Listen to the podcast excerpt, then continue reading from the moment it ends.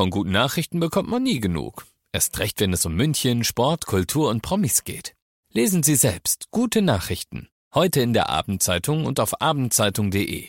Abendzeitung. Die ist gut.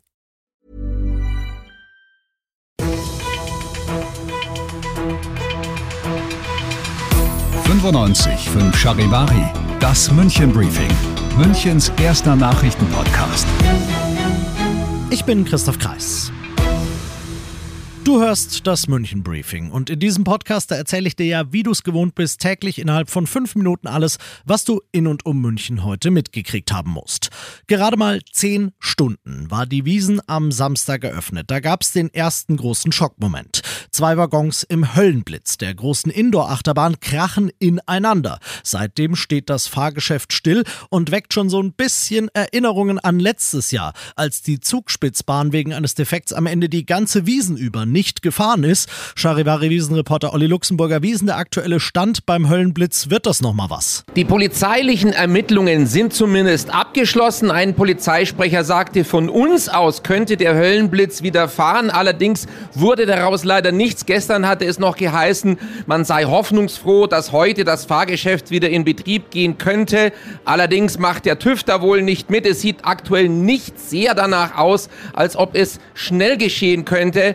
Aber man weiß es nicht, man hofft und man muss sehen. Bei dem Crash am Samstag hat es ja auch acht zum Glück nur ganz leicht Verletzte gegeben. Wie schaut's denn an Wiesentag 3 mit der bisherigen Sanitäter-Gesamtbilanz aus? Insgesamt passt das, was wir von der Sanitätswache der Eicher Ambulanz auf der Wiesen gehört haben, sehr gut ins Bild des ersten Wochenendes hinein. Es war wunderschönes Wetter. Es gab wenig Zwischenfälle. Ungefähr 1000 Einsätze, 1000 Hilfeleistungen wurden verzeichnet. Interessant ist in diesem Zusammenhang, dass die erste Bierleiche nicht wie letztes Jahr schon vor dem Anstich um 12 Uhr eingeliefert wurde, sondern erst am Nachmittag gegen 16 Uhr und dass insgesamt sehr wenig Leute mit Alkoholvergiftung und besonders auch wenig Jugendliche eingeliefert wurden. Das ist doch ein schöner Trend.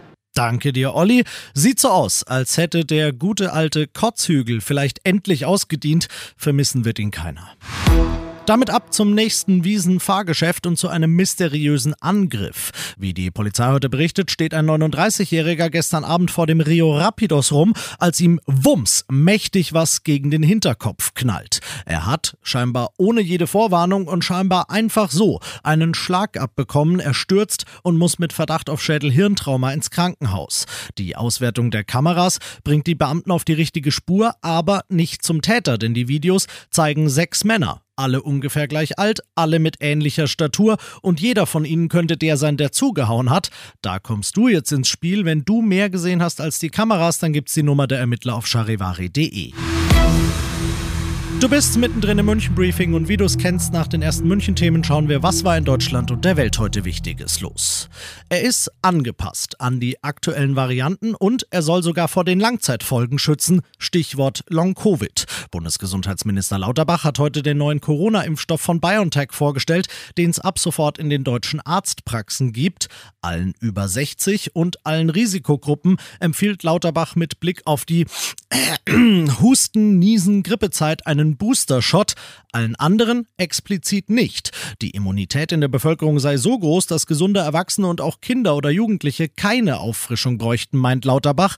Außerdem sagt er, allgemeine Maßnahmen wie irgendwelche Maskenpflichten, die soll es dieses Jahr nicht geben. Er setzt auf Eigenverantwortung. Zum ersten Mal seit Jahren werden sie ihre Freunde und Familien wiedersehen und in die Arme nehmen können.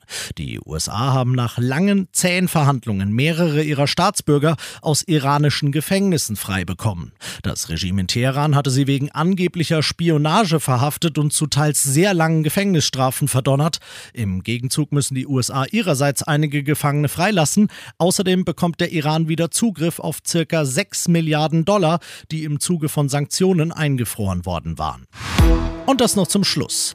Hochgerechnet waren es zwölf Jahre Wartezeit. Der ADAC hier in München hat sich mal die Mühe gemacht, sämtliche Staus auf sämtlichen deutschen Autobahnen während der Sommerferien in allen Bundesländern auszuwerten. Sie haben im Vergleich zum Vorjahr deutlich zugenommen und endgültig wieder vor Pandemieniveau erreicht und waren insgesamt rund 217.000 Kilometer lang. Zum Vergleich einmal auf Äquatorhöhe rund um den Globus sind es circa 40.000. Und jetzt kommt noch der Teil, der für dich als Münchner Autofahrer kein Stück überraschend kommt. Staufalle Nummer 1 war der Autobahnring rund um München, die A99.